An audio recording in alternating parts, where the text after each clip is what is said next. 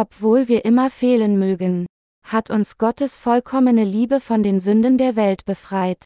Kleiner als 1. Johannes 5 zu 1 minus 21 größer als. Wer glaubt, dass Jesus der Christus ist, der ist von Gott geboren. Und wer den liebt, der ihn geboren hat, der liebt auch den, der von ihm geboren ist. Daran erkennen wir, dass wir Gottes Kinder lieben, wenn wir Gott lieben und seine Gebote halten. Denn das ist die Liebe zu Gott, dass wir seine Gebote halten, und seine Gebote sind nicht schwer.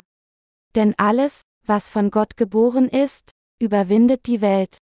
Und unser Glaube ist der Sieg, der die Welt überwunden hat. Wer ist es aber, der die Welt überwindet, wenn nicht der, der glaubt, dass Jesus Gottes Sohn ist? Dieser ist es, der gekommen ist durch Wasser und Blut, Jesus Christus, nicht im Wasser allein, sondern im Wasser und im Blut. Und der Geist ist es, der das bezeugt, denn der Geist ist die Wahrheit.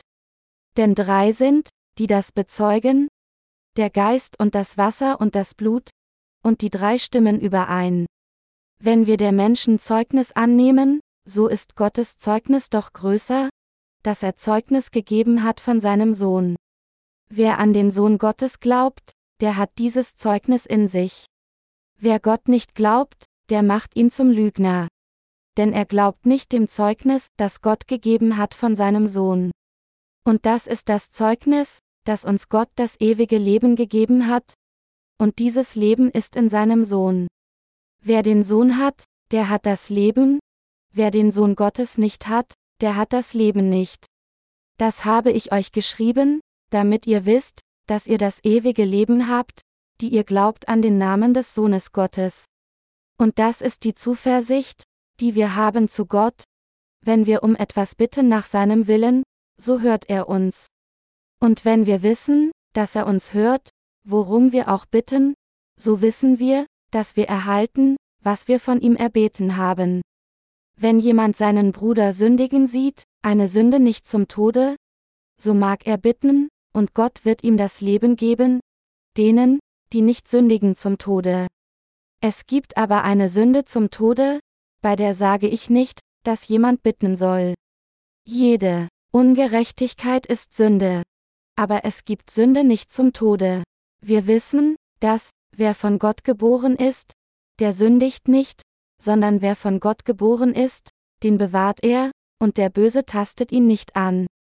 Wir wissen, dass wir von Gott sind, und die ganze Welt liegt im Argen. Wir wissen aber, dass der Sohn Gottes gekommen ist und uns den Sinn dafür gegeben hat, dass wir den Wahrhaftigen erkennen. Und wir sind in dem Wahrhaftigen, in seinem Sohn Jesus Christus.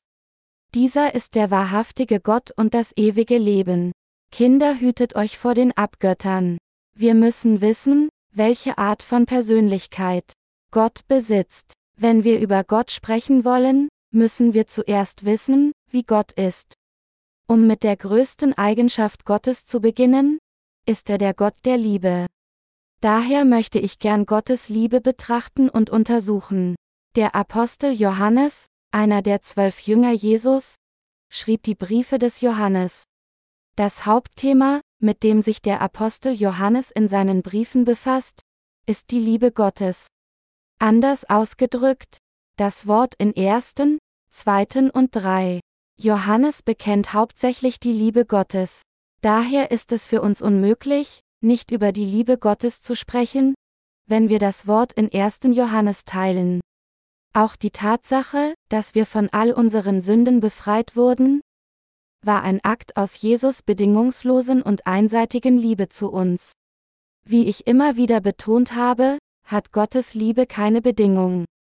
Der Herr hat uns nicht geliebt und befreit, weil er unsere Schönheit oder unsere Vortrefflichkeit gesehen hat. Unser Herr hat uns einseitig geliebt, nur weil wir ihm sowohl so bedauernswert und so liebenswürdig schienen. Wir haben unsere Vergebung der Sünde nicht durch unsere Bemühungen, Verdienste oder Vortrefflichkeit erhalten, sondern ganz durch das Tragen der einseitigen Liebe Gottes. Wir sind von allen Sünden der Welt durch Glauben an die Wahrheit des Evangeliums des Wassers und des Geistes befreit worden, die aus der Liebe Jesu gemacht ist. Lassen Sie uns über den Satz, Gott ist Liebe, sprechen. Die Liebe Gottes ist absolut. Sie ist bedingungslos, einseitig und wahrheitsgemäß. Es ist die Liebe zur Wahrheit. 2. Thessalonicher 2 Uhr 10. Es gibt einige Arten von menschlicher Liebe. Die Liebe zwischen Freunden und zwischen den gegenüberliegenden Geschlechtern sind Beispiele von menschlicher Liebe. Wissenschaftler klassifizieren die Arten der Liebe als Agape-Liebe, Storge-Liebe, Phileo-Liebe und Eros-Liebe.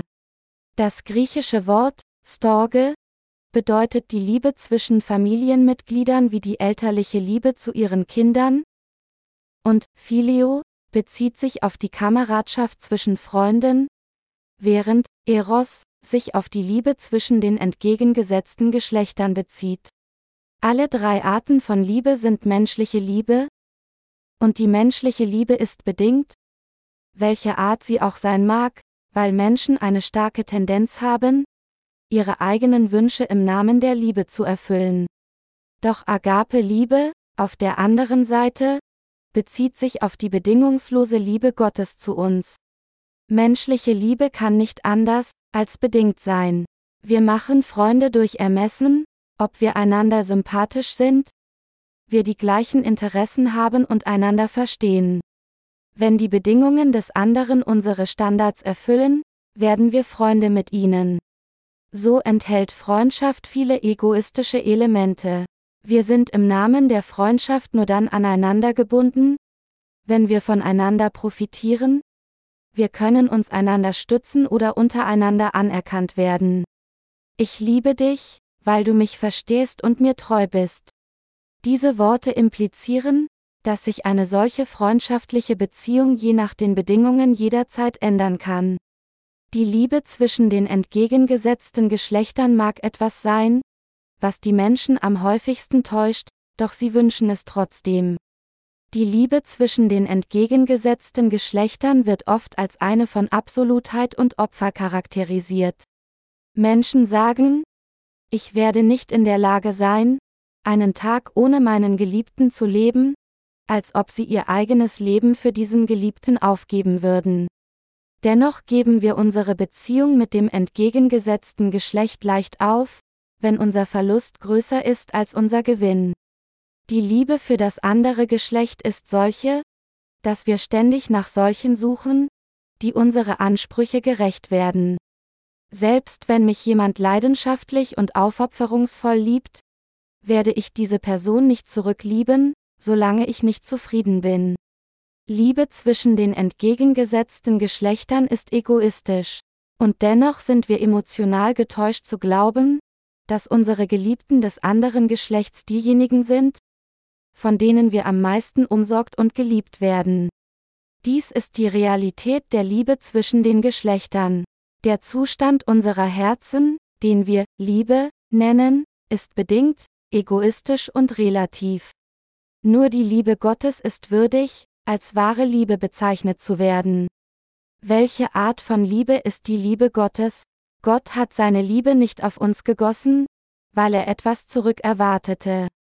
Gott liebte uns, nicht weil er in der gleichen Menge von uns zurückgeliebt werden wollte. Gott hat uns bedingungslos befreit, weil er uns seine Liebe, Gnade, Segnungen und Ehre geben wollte. Gott wünschte nur, dass unsere Herzen geöffnet sein würden, damit die Liebe Gottes hineinkommen kann. Um uns von all unseren Sünden zu befreien, sandte Gott Jesus auf diese Welt und ließ ihn die Taufe von Johannes dem Täufer empfangen. Jesus empfing die Taufe, die all die Sünden der verderbten Welt übertrug. Als Jesus unsere Sünden ans Kreuz trug, wurde uns die Liebe unseres Herrn zu uns vollständig offenbart. Obwohl Menschen nicht an Gott glauben, sich nicht auf Gott verlassen und ihr Leben nach der Lust des Fleisches leben? Hat der Herr Mitleid mit ihren Seelen. Gott hat also selbst seine Liebe praktiziert, indem er im Fleisch des Menschen in diese Welt gekommen ist und seine gerechten Taten in der Schrift festgehalten hat, damit wir alle dies mit unseren eigenen Augen bestätigen und mit unserem Mund davon Zeugnis geben können. Gott hat dies alles so getan, damit es keine einzige Person gibt, die nicht von seiner Liebe weiß. Gott wollte durch seine bedingungslose und einseitige Liebe, dass wir ewig leben, indem wir seine absolute und würdige Liebe empfangen. In seinem Wunsch nach einem solchen Resultat hat Jesus uns durch das Wasser und den Geist befreit. Das Evangelium des Wassers und des Geistes ist Gottes Heil ohne jegliche Kosten, die würdigste und bedingungslos erste Liebe und die Wahrheit des Lebens, die alle Menschen der Welt wiederbelebt. Wenn es eine Bedingung zur Liebe Jesu gegeben hätte, wäre auch diese Bedingung zu unserem eigenen Vorteil da gewesen, um ein Leben voller Gottes Segnungen zu leben. Das war die Liebe Jesu. Liebe Glaubensgenossen, liegt es an unseren eigenen Verdiensten, dass wir zum Glauben an Jesus Christus als unseren Erlöser kommen und Gottes eigene Kinder werden? Hat Gott uns geliebt, weil wir in unserer Vorzüglichkeit unseren Gott gedient und nur Dinge getan haben, die Gott schätzt? Dies ist absolut nicht der Fall. Wenn dies wahr wäre, würden wir, die wir unzureichend sind und in unserem Fleisch fehlen, die Liebe Jesu nicht verdienen. Stattdessen würde es andere auf der Welt geben, die eine solche Liebe mehr verdienen. Es gibt ein Sprichwort über die Liebe eines Elternteils, dass für die Augen eines Igels sein Babyigel der schönste der Welt ist. Dies die Liebe eines Elternteils, unabhängig davon, ob sein Kind gut oder schlecht ist. Und so ist die Liebe Gottes, die uns befreit hat, die uns um der Liebe willen liebt. Und es auch die Liebe Jesu, die die wichtigste Grundlage für unseren Glauben ist. Die Liebe Jesu ist der Rahmen und das Fundament unseres Glaubens. Wir bauen unser Haus des Glaubens auf dem Fundament der absoluten, bedingungslosen und einseitigen Liebe Jesu. In der Liebe Christi gibt es wahres Dienen, Zeugnis geben, Loben und Beten. Wenn wir die bedingungslose Liebe von Gottes Heil für uns aus unserem Glauben herauslassen, werden alle unsere Anbetungen und Dienste für den Herrn zu nichts. Manchmal denke ich mir, was ist mir am wichtigsten? Was ist unserer Gemeinde am würdigsten? Und was ist für Gottes Diener am wertvollsten? Was wäre das Kostbarste, was in unseren Herzen eingeschrieben ist? Das wäre das Evangelium des Wassers und des Geistes, das bekennt, dass Gott uns in seiner bedingungslosen Liebe zu seinem eigenen Volk angenommen hat. Das Evangelium des Wassers und des Geistes, durch das er alle unsere Sünden auslöschte und uns in seiner einseitigen Liebe zu uns als seine Kinder annahm, ist das ewige, unveränderliche Licht in unseren Herzen geworden. Selbst wenn wir alles andere vergessen, würden wir niemals die Liebe Jesu vergessen können, die in unsere Herzen eingeschrieben ist und die uns von allen Sünden befreit hat. Das Evangelium des Wassers und des Geistes hat seinen Platz in unseren Herzen als die Liebe Gottes eingenommen, die wir niemals vergessen werden. Gilt das auch für Sie? Nichts anderes kann seinen Platz in unseren Herzen einnehmen. In Wirklichkeit spielt es keine Rolle, ob wir gut loben, gut beten oder dem Evangelium gut dienen. Die Prioritäten dieser Dinge können jederzeit ihren Platz ändern. Die absolute Liebe unseres Herrn, durch die er uns befreit hat, sollte jederzeit den Gipfel des Wertesystems eines jeden Menschen einnehmen. Die Gnade der Erlösung, durch die Jesus uns in seiner Liebe zu uns durch das Wasser, das Blut und den Geist befreit hat, hat unsere Herzen vollständig erfüllt. Weil wir unsere Erlösung ausschließlich durch die Liebe Jesu erhalten haben, gibt es keinen Platz für Stolz oder Prahlerei in unseren Herzen, sondern nur Dankbarkeit. Gottes Gebot ist, einander zu lieben. In der heutigen Schriftpassage sagt der Apostel Johannes über Gottes Gebot, Wer glaubt, dass Jesus der Christus ist, der ist von Gott geboren. Und wer den liebt, der ihn geboren hat, der liebt auch den, der von ihm geboren ist. Daran erkennen wir, dass wir Gottes Kinder lieben, wenn wir Gott lieben und seine Gebote halten. Denn das ist die Liebe zu Gott, dass wir seine Gebote halten? Und seine Gebote sind nicht schwer? 1. Johannes 5 zu 1-3. Die ganze Passage spricht zu uns über die Liebe. Das heißt, Gottes Gebot für uns ist nichts anderes als Liebe. Gottes Gebote beinhalten, was wir vor Gott halten sollten. Welche Gebote sollten wir dann vor Gott halten? Das wäre die Liebe Gottes. Es heißt, dass die Liebe Gottes auch das Gebot Gottes ist. Nachdem Jesus uns befreit hat, ist das Gebot, das Jesus am meisten mit großem Nachdruck für uns betonte, Gott zu lieben und die Menschen zu lieben. Obwohl unser Herr viele Dinge gesprochen hat, nachdem er auf diese Welt gekommen ist, konnten all diese Dinge in diesen zwei Formen der Liebe eingeschlossen werden. Wahrlich, Jesus sprach über unser Heil und viele andere wichtige Dinge. Dennoch fand er es am wichtigsten, dass die Heiligen und die Diener Gottes seine Gebote halten, das heißt Gott lieben und die Menschen lieben. Der Apostel Johannes sagte daher, denn das ist die Liebe zu Gott, dass wir seine Gebote halten, 1. Johannes 5 zu 3. Lassen Sie uns detaillierter Verse der Schrift anschauen, welche Gebote diejenigen halten sollten, die die Vergebung der Sünde erhalten haben. Liebe Glaubensgenossen, wie Sie wohl wissen mögen, beinhaltet das Gesetz 613 Vorschriften und Richtlinien. Die Auswahl der wichtigsten dieser 613 Vorschriften und Richtlinien sind die zehn Gebote. Wenn wir auf die zehn Gebote auf umfassender Weise schauen, könnten sie in die beiden Teile, Gott lieben und deinen Nächsten lieben, unterteilt werden. Aus seiner Liebe hat Gott uns durch das Wasser und den Geist befreit und uns die zehn Gebote gegeben. Was sind diese Gebote? Sie sind Gottes Gebote, die verlangen, Gott zu lieben und Menschen zu lieben. Mit anderen Worten, Gottes Gebot, das wir halten müssen, ist nichts anderes als Liebe. Es ist Liebe. Liebe für Gott und Liebe für Menschen. Wie in der Bibel gesagt wird, werden diejenigen, die Gott lieben, seine Gebote halten?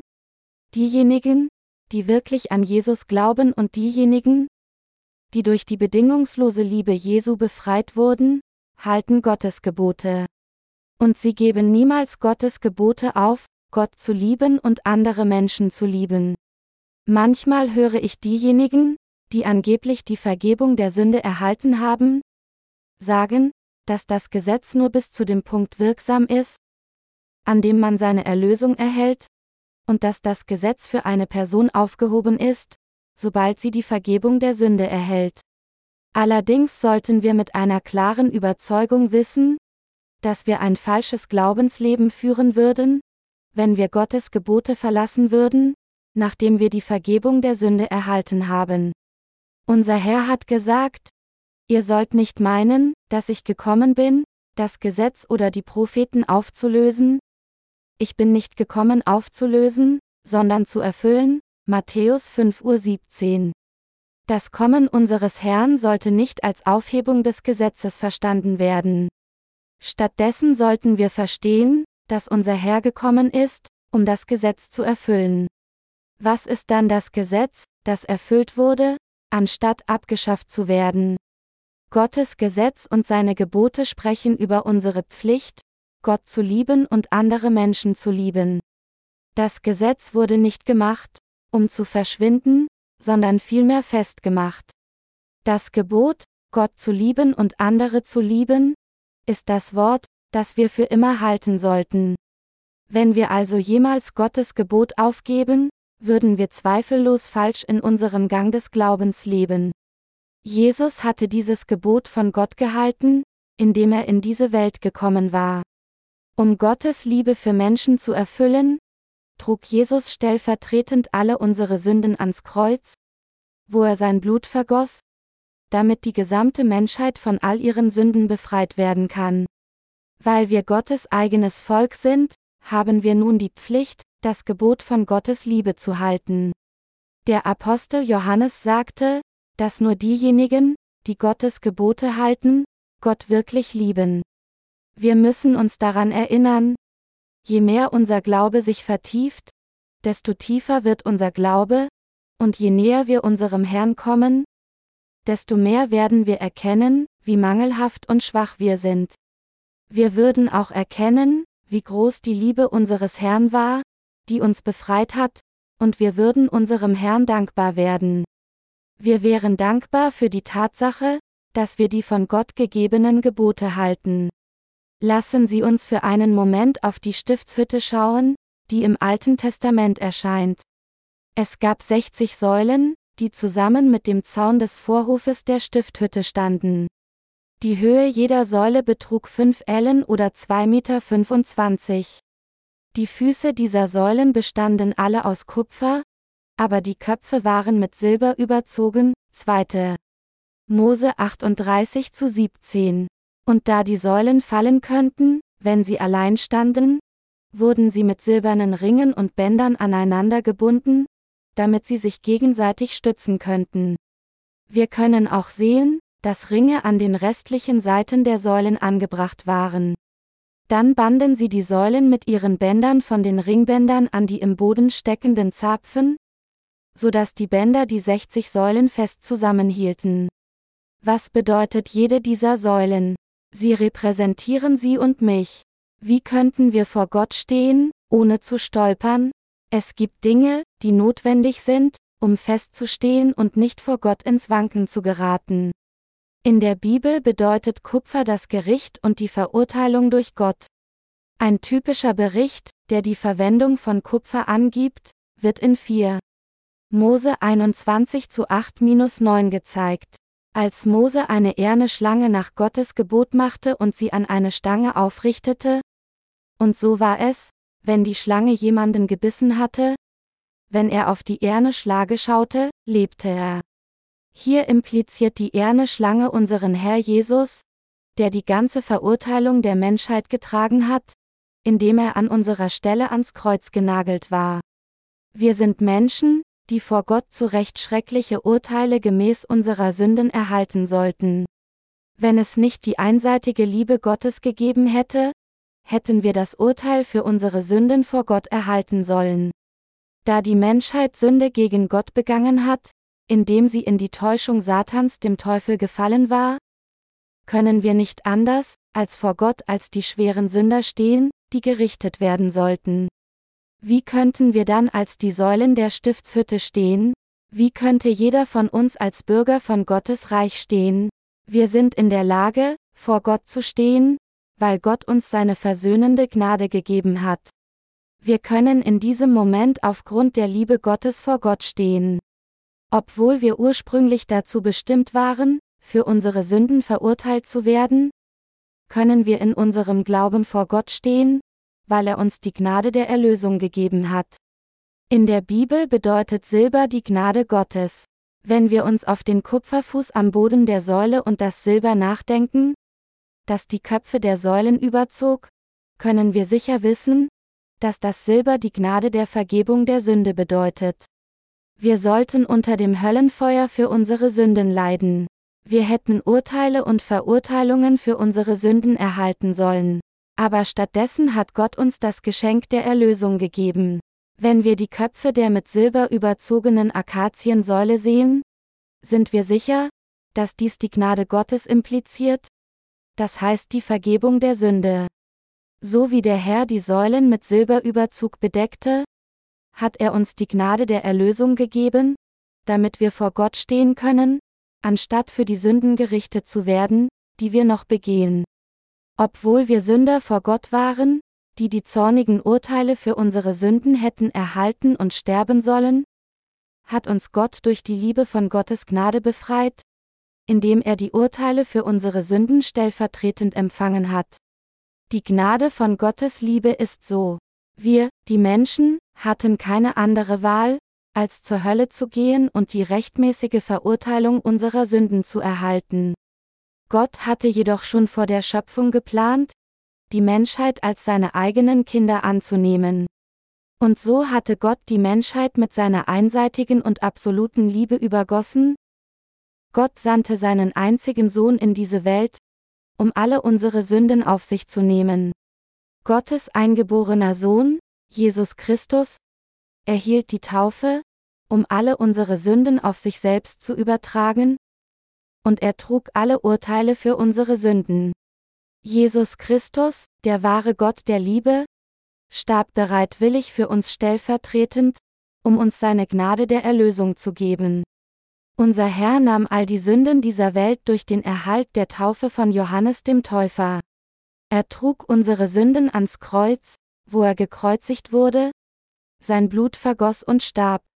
Jesus hat uns die Gnade der Erlösung gewährt, indem er stellvertretend alle Urteile erlitten hat, die wir für alle unsere Sünden hätten erhalten sollen.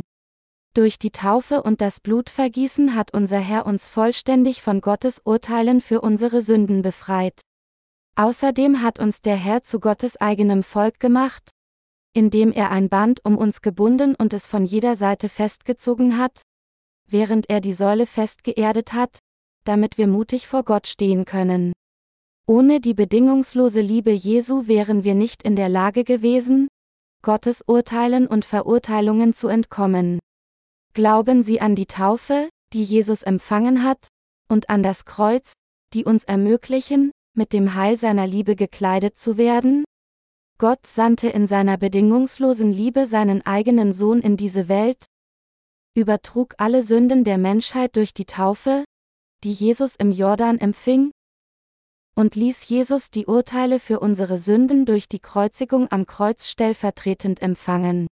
Durch die Taufe und das Blutvergießen hat Gott Sünder zu wiedergeboren, Gerechten gemacht und sie als sein eigenes Volk angenommen, nur wenn sie an diese Wahrheit glauben. Wir haben unsere Erlösung durch solch bedingungslose Liebe von Gott erhalten. Haben wir irgendwelche guten Taten getan, die unsere eigene Erlösung von all unseren Sünden verdienen? Überhaupt nicht. Wir haben unsere Erlösung nicht erhalten, weil wir vorzüglich, fromm vor Gott und weise und voller Gnade waren. Gebete beim Fasten, Gebete in den Bergen und unser Zehnte und Opfergaben waren auch nicht die Gründe unserer Erlösung. Wir haben unsere Erlösung durch die einseitige und bedingungslose Liebe Gottes und seines Sohnes Jesus erhalten. Wir haben unsere Rettung von allen Sünden erhalten, indem wir von ganzem Herzen auf das Evangelium des Wassers und des Geistes gehört und daran geglaubt haben. Die Wahrheit ist, dass wir unsere Erlösung erhalten haben und nur durch den Glauben an das von Gott gegebene Evangelium des Wassers und des Geistes Gottes Kinder geworden sind. Wie sollen wir dann leben, wenn wir durch seine bedingungslose Liebe Gottes Kinder geworden sind? Als Kinder Gottes müssen wir an das Wort Gottes glauben und ihm folgen. Wir sollten Gottes Gesetz anstelle des Gesetzes dieser Welt folgen. Gott sagt uns, seine Gebote zu lieben und nach ihnen als sein Volk zu leben, das von allen Sünden der Welt befreit wurde. Gott spricht zu den Wiedergeborenen. Der Apostel Johannes spricht zu den wiedergeborenen Heiligen in der heutigen Schriftpassage, dass diejenigen, die Gottes Gebote halten, diejenigen sind, die auch Gott lieben. Denn das ist die Liebe zu Gott, dass wir seine Gebote halten, und seine Gebote sind nicht schwer, 1. Johannes 5 zu 3. Liebe Glaubensgenossen, sind Gottes Gebote schwer für Sie, obwohl wir nicht viel haben und in vielerlei Hinsicht mangelhaft sind? Haben wir die Liebe zu Gott in unseren Herzen. Weil Gott uns zuerst geliebt hat, können wir nicht anders, als ihn zu lieben. Weil Gott uns bedingungslos geliebt hat, haben wir, die von dieser Liebe überwältigt sind, die Liebe zu Gott in unseren Herzen. Wenn wir die Liebe Gottes nicht empfangen haben, können wir seine Liebe nicht selbstsicher mit anderen teilen. Liebe Glaubensgenossen, wir müssen Gottes Gebote halten. Gottes Gebote zu halten beinhaltet, Gott sowie meinen Nächsten zu lieben, Brüder und Schwestern und auch die Diener Gottes zu lieben. Es ist nicht so schwer zu lieben. Wenn wir wirklich durch seine bedingungslose Liebe befreit wurden, braucht es keinen Grund für uns, die Liebe mit anderen zu teilen. Auch in der Welt gibt es ein allgemeines Sprichwort, das besagt, wenn Sie einen Grund zum Lieben haben, ist dies überhaupt keine wahre Liebe. Da wir zwangsläufig Veränderung des Herzens haben, wenn wir jemanden bedingt lieben, können wir, wenn wir Bedingungen haben, wenn wir vor Gott der bedingungslosen Liebe kommen, dazu kommen, uns bei Gott zu beschweren und ihn schließlich zu verlassen. Wir, die Heiligen, müssen Gottes Gebote halten. Warum sind unsere Herzen manchmal so trostlos? Es ist, weil wir uns nicht an die bedingungslose Liebe unseres Herrn zu uns erinnern. Es ist, weil wir selbst die Tatsache vergessen haben, dass wir unsere Erlösung durch die allumfassende und absolute Liebe Gottes erhalten haben. Menschen sagen, dass diejenigen, die sich verliebt haben, schöner werden, dass ihnen die Welt schöner erscheint und ihre Herzen reichlicher gedeihen. Wenn unsere Herzen trotz der Tatsache, dass wir die Vergebung von allen Sünden erhalten haben, trostlos sind, muss dies daran liegen, weil wir uns nicht leidenschaftlich in Gott verliebt haben. Wenn wir uns umschauen, hat Gott eine Umgebung geschaffen, in der wir uns verlieben und ein reichhaltiges und schönes Leben führen können. Gott hat uns seine riesige Liebe gewährt, damit wir Gott, die Seelen anderer und Brüder und Schwestern lieben können. Jetzt sind wir in der Lage, durch seine Liebe, die wir bereits erhalten haben, mit einem reichlichen und sanften Herzen zu lieben. Sie haben die Liebe Gottes empfangen und sind auch Menschen geworden, die in der Lage sind, zurückzulieben. Weil Menschen, die die Vergebung der Sünde durch Glauben an das Evangelium des Wassers und des Geistes erhalten haben, keine Sünde in ihren Herzen haben? Können sie andere Menschen um sich herum lieben, da ihre eigenen Herzen mit Gottes Liebe erfüllt sind? Gott hat uns gesagt, wir sollen seine Gebote halten. Liebe Glaubensgenossen, gibt es jemanden, der sich Gottes Gebote nicht bewusst ist? Ich wette, dass sich alle von ihnen Gottes Gebote bewusst sind, Gott und andere Menschen zu lieben. Es ist richtig für uns, die Diener Gottes und die Brüder und Schwestern als eine Familie in Christus zu lieben. Dass ein wiedergeborener Gerechter ein solches Leben führt, ist angemessen und schön. Wenn wir Gottes Liebe ermangeln, sind wir grundsätzlich nichts. Es ist, weil wir Gott lieben, dass wir opfern, erdulden und uns selbst ihm als dem Geliebten widmen. Weil Gott uns liebt, diszipliniert er uns manchmal, ermahnt uns und tadelt uns. Es ist alles wegen der Liebe. Ich sage Ihnen deutlich, dass Gottes Gebote nicht schwer sind. Es ist richtig für uns, zu versuchen, Gottes Gebote trotz unserer Defizite zu halten, wenn wir durch Gnade von unseren Sünden befreit wurden. Unsere Bemühungen, als solche zu leben, sind wunderschön. Wenn wir natürlich ohne irgendwelche Anstrengung gut darin wären, würde es nicht so schön erscheinen, wie es ist. Allerdings sieht es so schön aus, wenn wir versuchen, Gottes Gebote einzuhalten, indem wir Schritt für Schritt im Glauben wandeln, weil wir Gottes Liebe kennen und dieselbe Liebe praktizieren wollen. Als Jesus die Taufe erhielt, wurden all unsere Sünden auf Jesus übertragen. Alle Urteile wurde beendet, als Jesus am Kreuz starb. Jesus nahm einseitig alle unsere Sünden auf sich, indem er die Taufe empfing, und empfing stellvertretend das Urteil am Kreuz.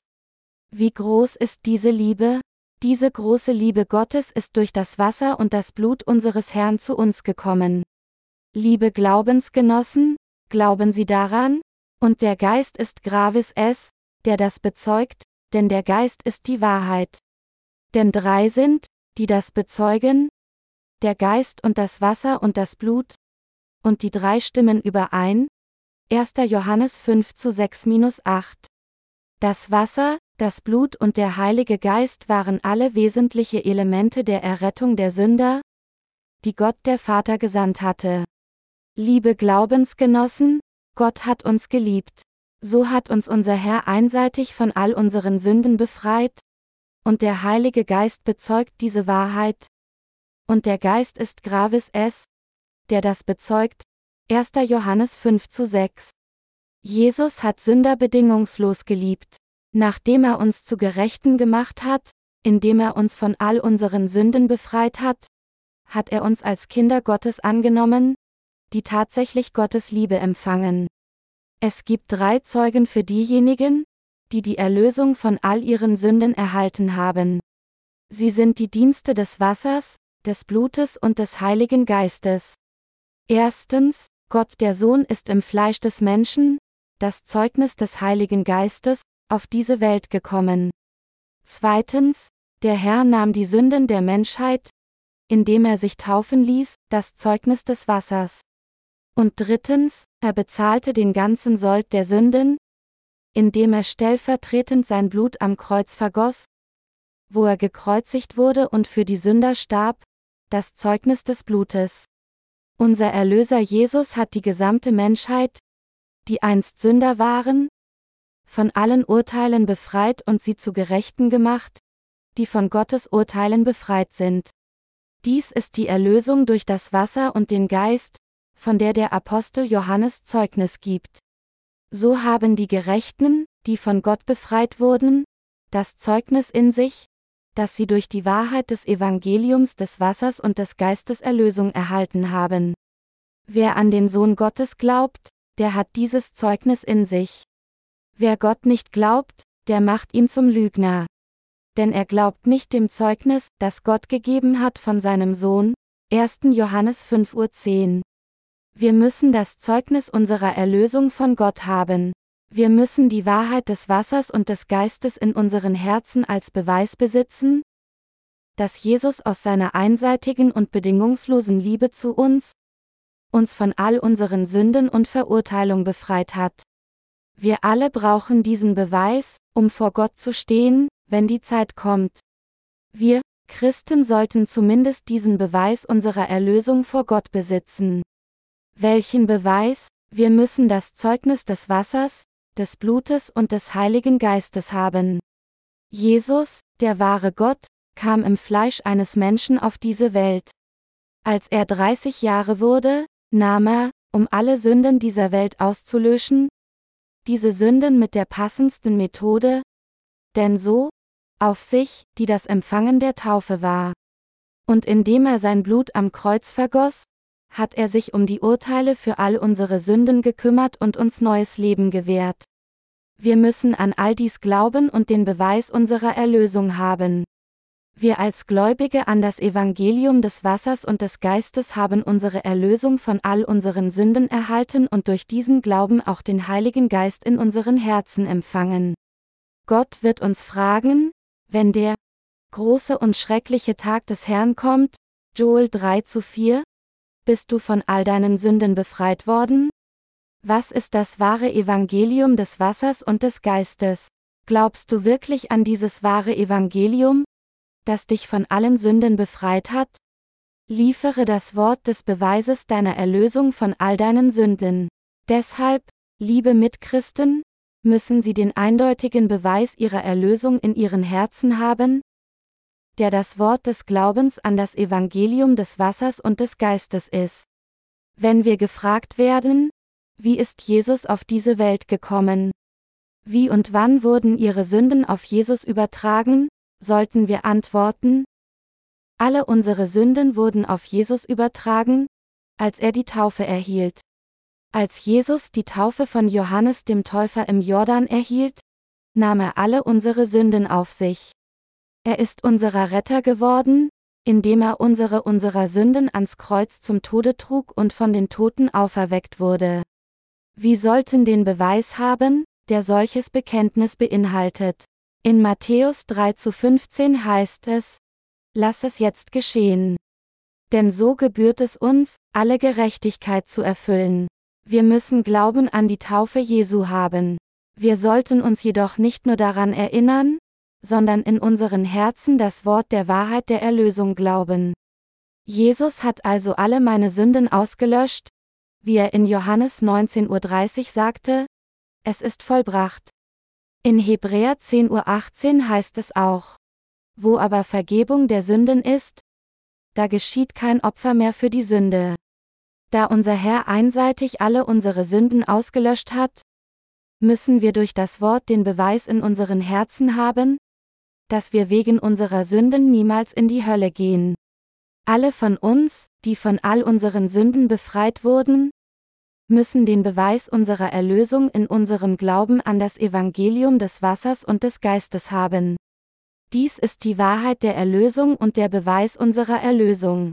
Alle Wiedergeborenen haben den Beweis ihres wahren Glaubens an das Evangelium des Wassers und des Geistes vor Gott. Deshalb sagt die Bibel, Wer an den Sohn Gottes glaubt, der hat dieses Zeugnis in sich. Wer Gott nicht glaubt, der macht ihn zum Lügner, 1. Johannes 5.10 Uhr. Liebe Glaubensgenossen, wissen Sie die Tatsache, dass es Beweise des Glaubens für den Glauben an Gott als eigenen Erlöser gibt?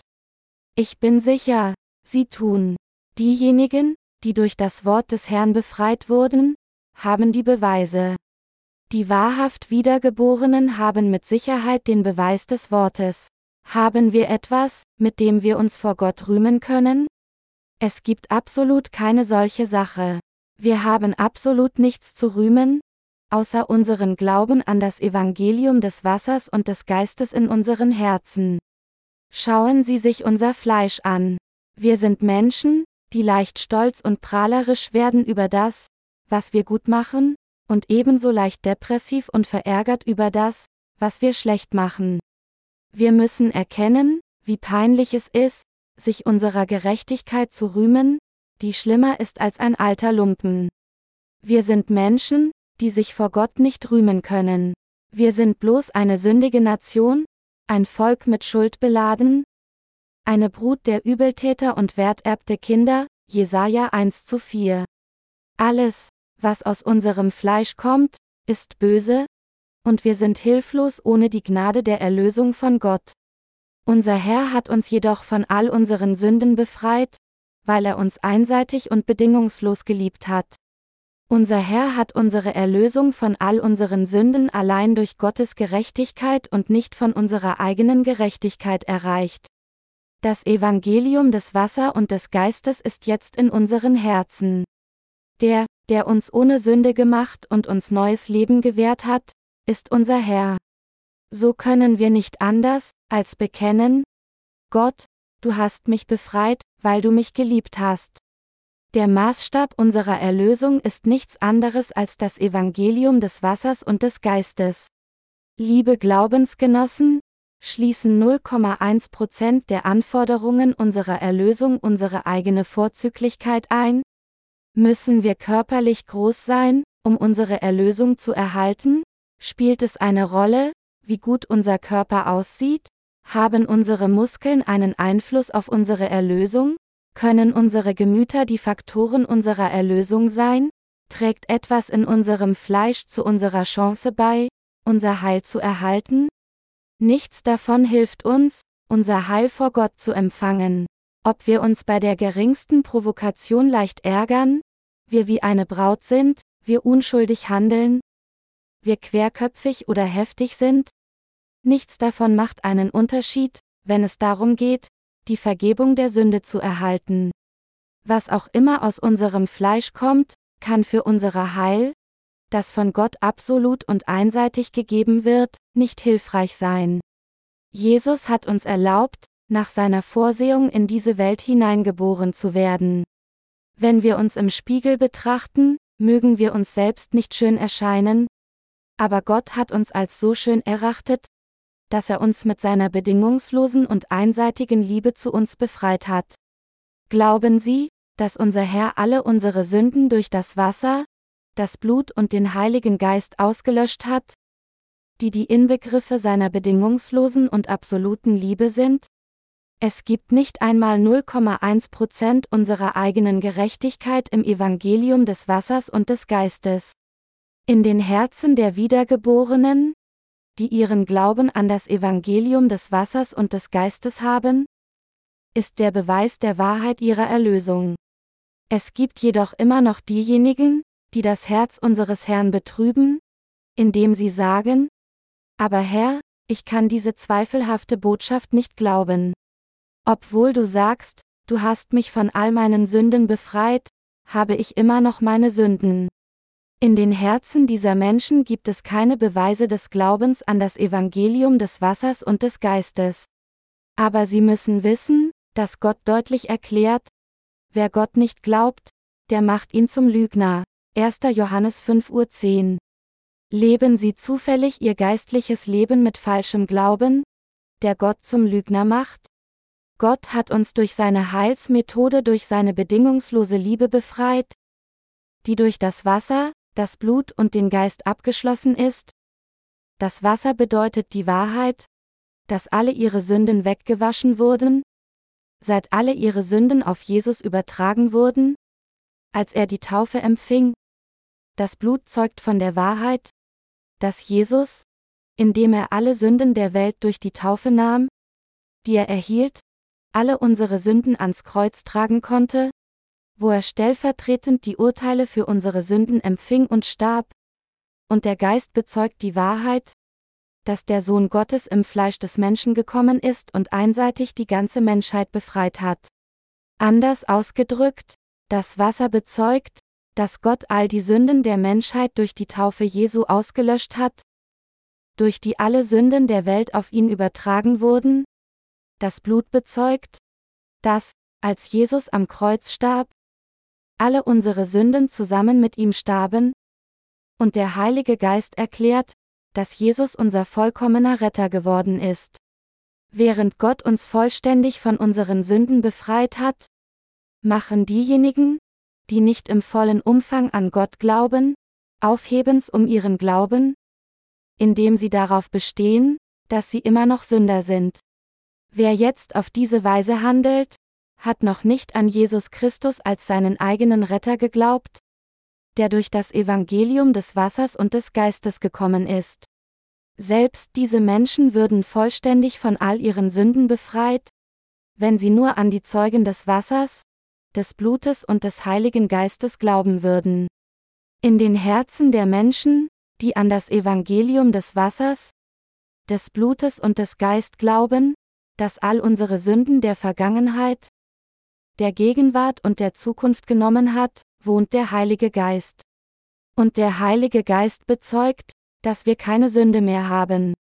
Diejenigen, die an die Wahrheit des Evangeliums des Wassers und des Geistes glauben, haben zu keinem Zeitpunkt Sünde. Wir können die vollständige Vergebung der Sünde nicht empfangen, wenn wir eines von den dreien in unserem Glauben an das Evangelium des Wassers, des Blutes und des Heiligen Geistes auslassen.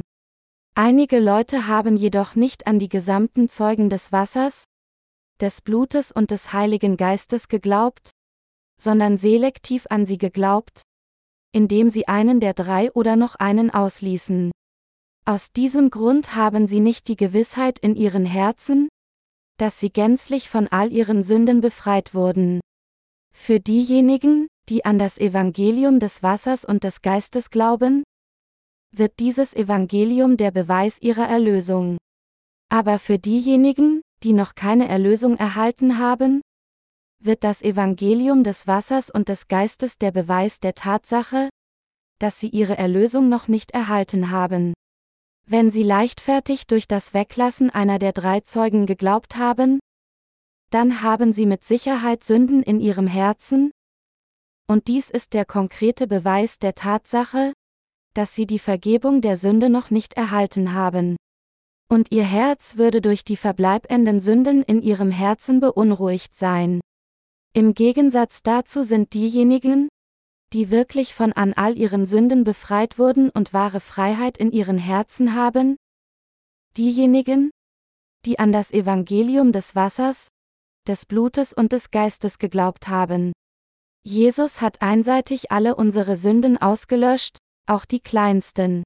Jesus hat sich nicht vorher mit uns beraten, sondern einseitig alle unsere Sünden ausgelöscht. Nur für den Fall, wir mögen verlegen zu antworten sein. Bitte frag nicht. Ich kann darauf nicht antworten. Jesus befreite einseitig Sünder von all ihren Sünden durch seine eigene Taufe, dem Wasser, dem Blut, das am Kreuz vergossen wurde, und seinem Sein der Heilige Geist. Liebe Glaubensgenossen, glauben Sie daran? Der Zweck, zu dem unser Herr all unsere Sünden ausgelöscht hat, war, dass wir unser ewiges Leben empfangen können. Sie müssen an dieses Evangelium des Wassers und des Geistes glauben. Das ewige Leben, das Gott uns präsentiert hat. Der Apostel Johannes sagt uns dies, um uns wissen zu lassen, dass wir das ewige Leben haben, 1. Johannes 5.13 Uhr. Er hat dieses Wort aufgezeichnet, damit wir von unserem ewigen Leben wissen können, das Gott uns gegeben hat. Liebe Mitchristen, für diejenigen, die ihre Erlösung erhalten haben, gibt es das ewige Leben des Himmels. Liebe Glaubensgenossen, verstehen Sie, wie das ewige Leben ist? Die Gerechten scheinen immer heller wie die aufgehende Sonne, Sprüche 4.18 Uhr. Das ewige Leben bedeutet, dass wir niemals sterben und für immer leben werden. Es unterscheidet sich von unserem gegenwärtigen Leben, das ein bestimmtes Ende hat. Das ewige Leben hat kein Ende. Wenn man noch einmal darüber nachdenkt, ist das ewige Leben fast unbeschreiblich. Weil unser Körper noch nicht auferstanden ist, leben wir immer noch in dieser endlichen Welt, die voller Grenzen ist. Daher mag uns das Konzept, ewig zu leben, ohne den Tod zu kennen, so unwirklich erscheinen. Es gibt keinen anderen Weg, als an Gott zu glauben, der uns das ewige Leben präsentiert, denn wir haben das ewige Leben noch nicht genossen. Ich habe über 50 Jahre gelebt, aber mein Leben fühlt sich immer noch zu kurz an, um das ewige Leben physisch zu kennen. In meinem Glauben habe ich jedoch bereits das ewige Leben erlangt. Liebe Glaubensgenossen, der Tod, den wir in dieser Welt im Fleisch begegnen, ist nicht das wirkliche Ende für uns. Für diejenigen, die durch den Glauben an das Evangelium des Wassers und des Geistes wiedergeboren wurden, wird es auch die Auferstehung ihres Körpers für das ewige Leben geben. Wenn eine Person einmal in dieser Welt stirbt, verlässt sie vorübergehend ihren Körper. Das ist kein ewiger Tod. Die Seele einer Person wird am Leben bleiben und vor Gott für ihre Sünden vor Gericht stehen. Dort werden wir an der Kreuzung zwischen ewigem Leben und ewiger Verdammnis stehen. Diejenigen, die wiedergeboren sind und durch Glauben an das Evangelium des Wassers und des Geistes vollständig gewaschen sind, erhalten das ewige, gesegnete Leben. Diejenigen, die nicht wiedergeboren wurden und noch Sünden in ihren Herzen haben, erfahren den Tod noch einmal, der die Strafe in der Hölle ist, wo auch ein Wurm nicht sterben kann. Gott wird die Wiedergeboren zum ewigen Leben zurückbringen. Und als Gottes eigenes Volk werden sie ewiglich im Himmelreich leben. Sie werden ewig in verwandelten Körpern, unsterblichen Körpern und unvergänglichen Körper leben, genau wie der des auferstandenen Jesus. Das ist in der Tat das ewige Leben. Die Wiedergeboren finden Frieden, indem sie in Gottes Gebote bleiben. Wir, die Wiedergeboren, sind glücklich und in Frieden, wenn wir Gottes Gebote halten. Wenn wir das Wort der Gebote halten und in ihnen bleiben, Gott und andere Menschen zu lieben, freuen sich unsere Herzen. Wir sind mutig in unseren Herzen. Wir haben Frieden in unseren Herzen. Und Gottes Herrlichkeit und Gnade füllen unsere Herzen reichlich.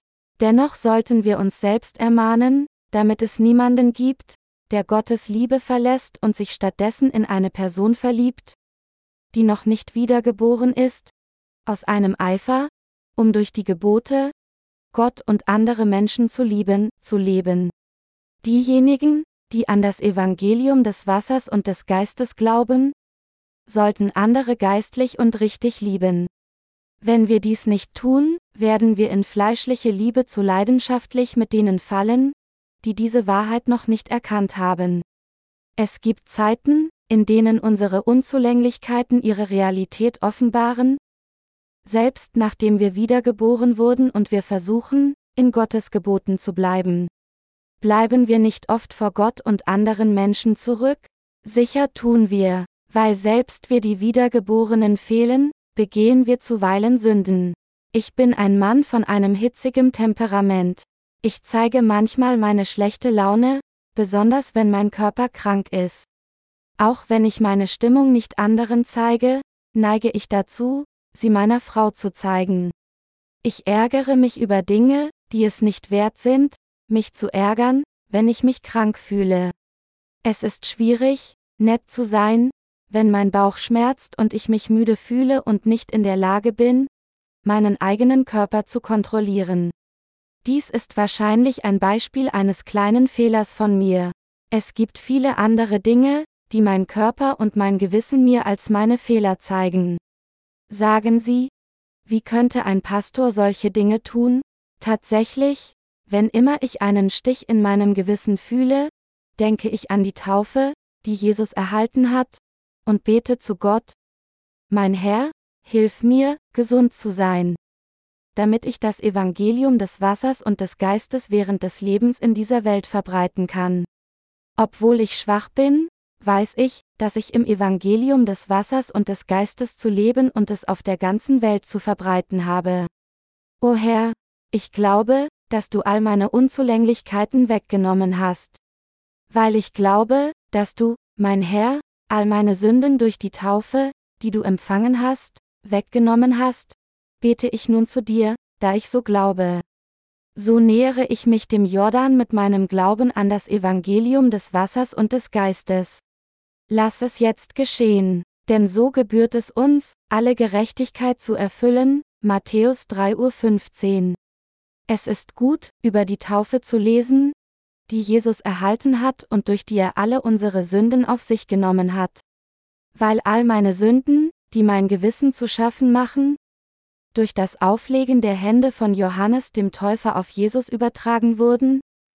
Als er Jesus taufte, wird mein Glaube jedes Mal sofort ermutigt, wenn ich diese Passage der Bibel lese. Als ob ich mich überhaupt nicht so schlecht gefühlt hätte, sage ich bald, Schatz, lass uns zu Abend essen. Es tut mir leid, weil ich dir gegenüber aufgebracht war.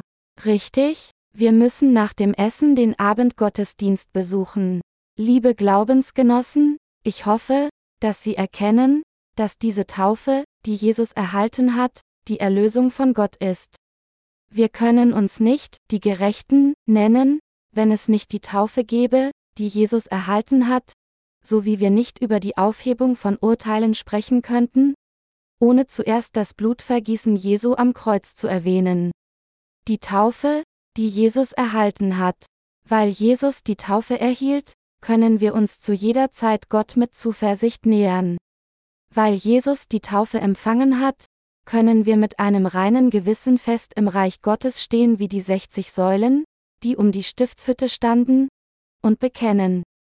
Herr, ich bin ein Gerechter. Ich bin dein Diener. Ich bin einer deines eigenen Volkes. Die Gläubigen sind mutig in ihren Herzen, weil sie an den Herrn glauben, der sie durch das Wasser und den Geist von all ihren Sünden befreit hat. Weil Jesus durch seine Taufe alle unsere Sünden auf sich genommen hat, sind wir in der Lage, mutig zu leben und selbstbewusst zu Gott beten. Wir haben unsere Kühnheit durch unseren Glauben an das Evangelium des Wassers und des Geistes erhalten.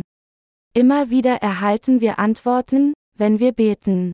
Und wir konnten bis heute durch die Gnade des Herrn leben.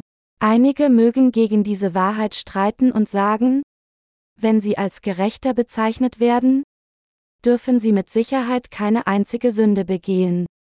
Richtig? So ist es nicht. Wir werden die Gerechten genannt, weil wir an das Evangelium des Wassers, des Blutes und des Heiligen Geistes glauben, und nicht, weil wir keine Sünde begehen. Sie müssen anerkennen, dass selbst die Wiedergeboren Sünden begehen. Wir müssen zugeben, dass jeder von uns Tag für Tag verschiedene Sünden begeht. Wir begehen weiterhin Sünden bis zu dem Tag, an dem wir sterben. All diese Sünden wurden jedoch auf Jesus übertragen. Wurden ihre Sünden nicht übertragen? Ja. Sie wurden übertragen, als Jesus im Jordan getauft wurde. Wenn ihre Sünden bereits auf Jesus übertragen wurden, haben sie noch Sünde oder nicht? Sie haben keine Sünde mehr. Wenn wir sagen, dass alle unsere Sünden übertragen wurden, über welchen Zeitraum sprechen wir dann? Sagt die Bibel nicht, dass alle Sünden der Welt auf Jesus übertragen wurden? Wenn alle Sünden der Welt auf Jesus übertragen wurden, wurden dann nicht alle Sünden unserer gesamten Lebenszeit auch auf Jesus übertragen? Wir sind ohne Sünde und können mit Zuversicht vor Gott stehen, weil alle unsere Sünden, die wir begangen haben und begehen werden, bis zu dem Tag, an dem wir sterben, auf das Haupt Jesu übertragen wurden. Jesus, der weiß, dass wir bis zum Tag, an dem wir sterben, Sünden begehen werden, hat alle unsere Sünden auf sich genommen. Wenn wir sagen, dass wir keine Sünde begehen, machen wir Jesus zu einem Lügner und machen Jesus Gerechtigkeit zusätzlich in Ungerechtigkeit. Wir können sagen, dass wir nur durch unseren Glauben ohne Sünde sind. Wie könnten wir jemals einen solchen Glauben bekennen, wenn Jesus die Taufe nicht erhalten hätte? Dennoch gibt es im heutigen Christentum so viele falsche Prediger. Sie lehren ihre Gemeinden, nicht mehr zu sündigen. Ihre Gemeinden sind die Menschen, die in die Kirche kommen und Gott bitten, all ihre Sünden wegen der enormen Qual der Sünde auszulöschen. Aber solche falschen Lehrer ermahnen nur ihre Anhänger, Bußgebete zu sprechen, eine große Menge Opfer darzubringen und der Gemeinschaft viel zu dienen, anstatt ihnen das Wort der Vergebung der Sünde zu erzählen. Sie sind die Raubtiere, die den Körper und Geist derer fressen, die nach Gottes Liebe und Gerechtigkeit suchen, weil es ihnen selbst mangelt. Liebe Mitchristen, wie könnten wir, die wir bloß Menschen sind, keine Sünde begehen? Wie können wir, die wir bloß Menschen sind, keine Sünde mit unserem Körper und Gewissen begehen? Wir begehen zahlreiche Sünden. Wie können wir dann möglicherweise sagen, dass wir auch gerecht sind? Es ist, weil Jesus in seiner einseitigen und bedingungslosen Liebe ein menschliches Wesen wurde, der im Fleisch des Menschen gekommen ist, und weil er sich dann vollständig um alle unsere Sünden und alle unsere Urteile durch das Wasser und Blut gekümmert hat, dass wir die Gerechten durch unseren Glauben genannt werden. Wir sind die Gerechten. Wir sind durch unseren Glauben die Gerechten geworden. Wir sind tatsächlich ohne Sünde. Wie könnten wir immer noch Sünde haben, wenn all unsere Sünden auf Jesus übertragen wurden? Haben Sie gesehen, dass Jesus die Taufe empfangen hat? Haben Sie es sehen? Natürlich habe ich. Wie haben Sie dies gesehen? Waren Sie dort? Natürlich war ich dort. Wie können Sie dort gewesen sein? Sie lügen mich an. Ich habe es durch das Wort der Bibel gesehen, das ewig unveränderliche Wort der Wahrheit. Als ich das Wort las, stand es so in der Bibel. Liebe Glaubensgenossen, unser Glaube an das geschriebene Wort macht uns sehr mutig. Wir glauben nicht, nachdem wir eine Illusion gesehen haben, sondern vielmehr nachdem wir das geschriebene Wort gesehen und gelesen haben. Lassen Sie uns die heutige Schriftpassage 1. Johannes 5 zu 16 ansehen. Wenn jemand seinen Bruder sündigen sieht, eine Sünde nicht zum Tode, so mag er bitten, und Gott wird ihm das Leben geben, denen, die nicht sündigen zum Tode. Es gibt aber eine Sünde zum Tode, bei der sage ich nicht, dass jemand bitten soll.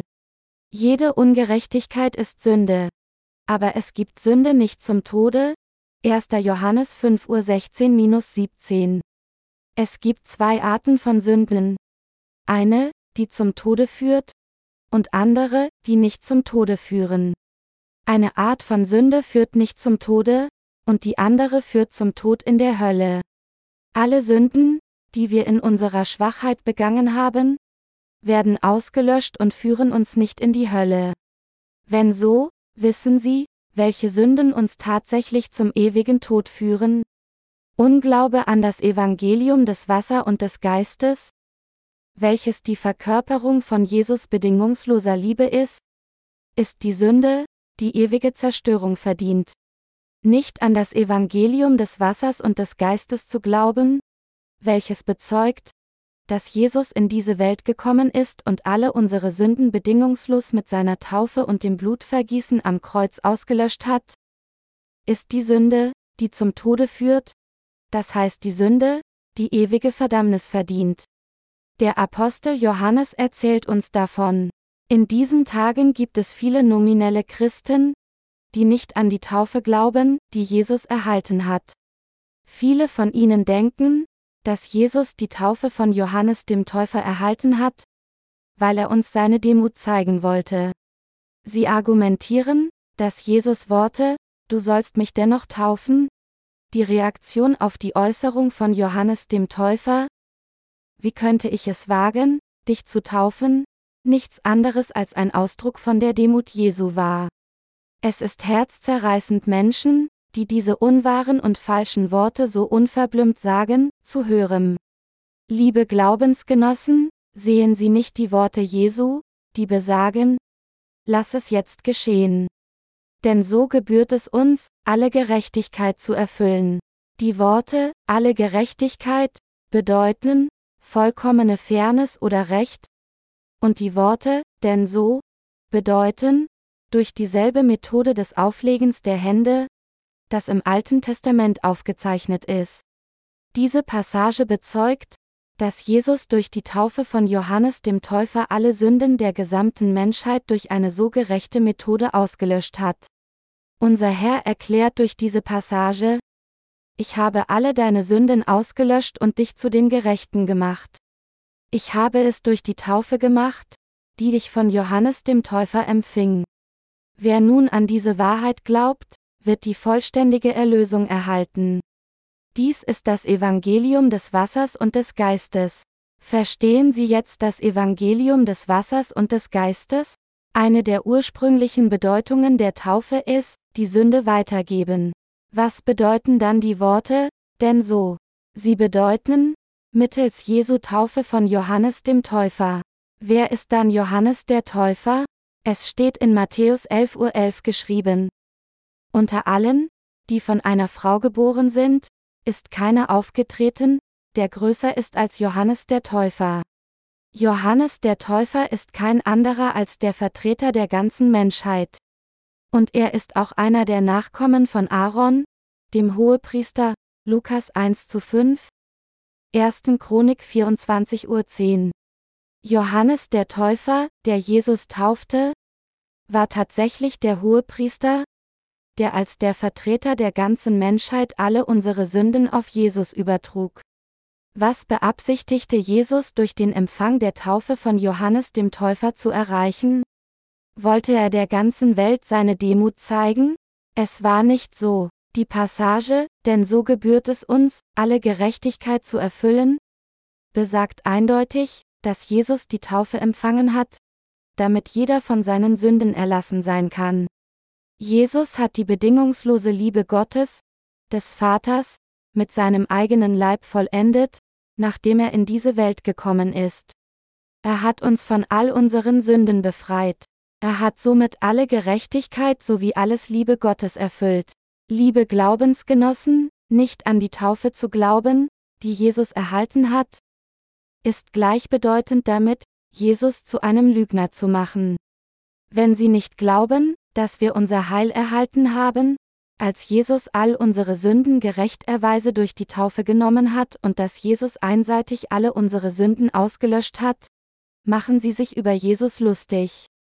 An Jesus zu glauben, während man die Taufe auslässt, oder an Jesus zu glauben, während man seine Taufe als Zeichen seiner Demut betrachtet, oder an Jesus zu glauben, ohne überhaupt etwas über die Taufe zu wissen, sind Taten, die sich über Jesus lustig machen.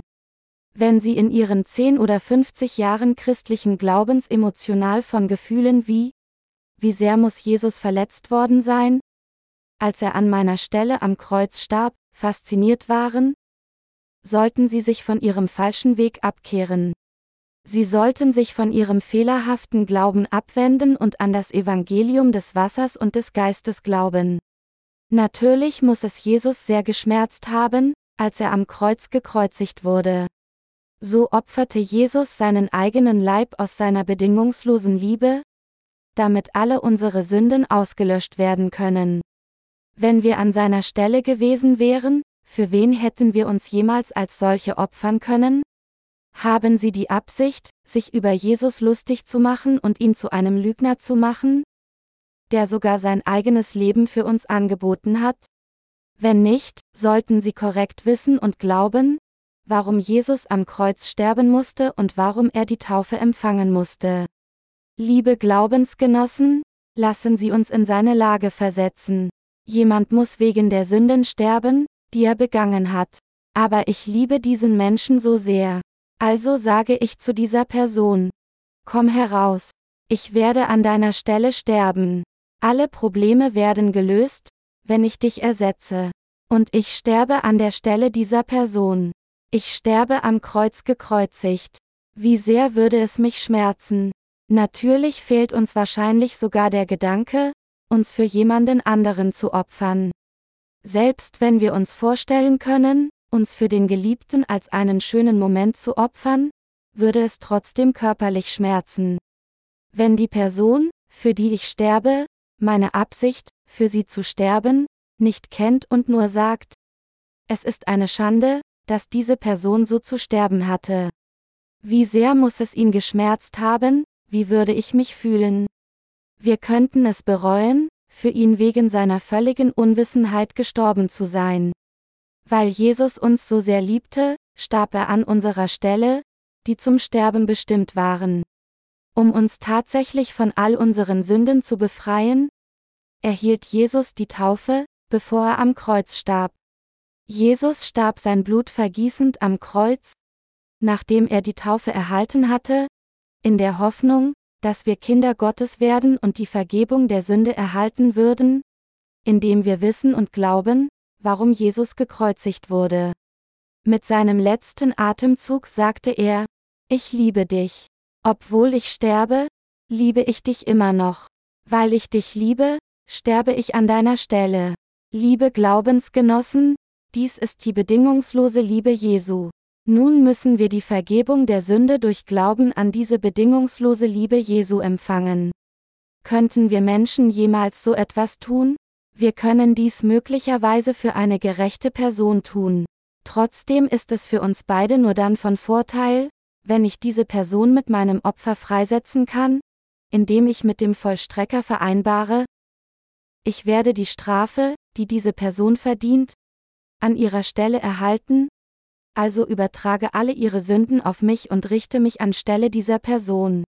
Liebe Glaubensgenossen, habe ich recht oder nicht, wenn ich einseitig zu dem verurteilten Verbrecher sagte, ohne den Vollstrecker zu konsultieren. Komm heraus. Komm schon, ich werde an deiner Stelle sterben? Würde das die Sünden dieser Person auslöschen? Überhaupt nicht. Nur wenn die Sünden vom Sünder auf mich übertragen werden, kann ich diese Person retten und an ihrer Stelle sterben. Wenn ich nicht so tue, sondern einseitig sterben würde, wäre es eine Verschwendung meines Lebens. Welche Vorteile hätte ein solcher Tod? Es gibt keinen Vorteil für die andere Person, es sei denn, es gibt eine bestimmte Vereinbarung oder ein Versprechen zwischen den beiden Parteien. Aber Gott hatte sein gerechtes Gesetz im Opfersystem festgelegt, dass die Sünden einer Person ausgelöscht werden, indem man seine Hände auf das Opfer legt und sein Blut vergießt. Und Jesus musste die Taufe empfangen und sterben, indem er sein Blut am Kreuz nach Gottes gerechtem Gesetz vergoss. Wenn wir einen von diesen aus unserem Glauben auslassen, wären wir nicht in der Lage, die Vergebung der Sünde zu empfangen? Selbst wenn Gott bereit ist, weil dies nur ein gesetzloser Glaube ist. Satan der Teufel hat die Sünde in uns Menschen gebracht. Satan der Teufel hatte uns getäuscht, dem Wort Gottes nicht zu gehorchen. Sünde, die so in uns gekommen ist, brachte den Tod, weil, der Sünde sollt ist der Tod, Römer 6.23 Uhr. Menschen mussten vor Gott sterben. Obwohl Sünde wegen des Teufels zum Menschen gebracht wurde, erhielt Jesus die Taufe, um der Sünde Sold zu nehmen, den der Teufel den Menschen gebracht hatte, weil er uns liebte. Und indem Jesus die Urteile an unserer Stelle erhielt, befreite er diejenigen, die er liebte, von allen Urteilen, die ihren Sünden zuerkannt wurden.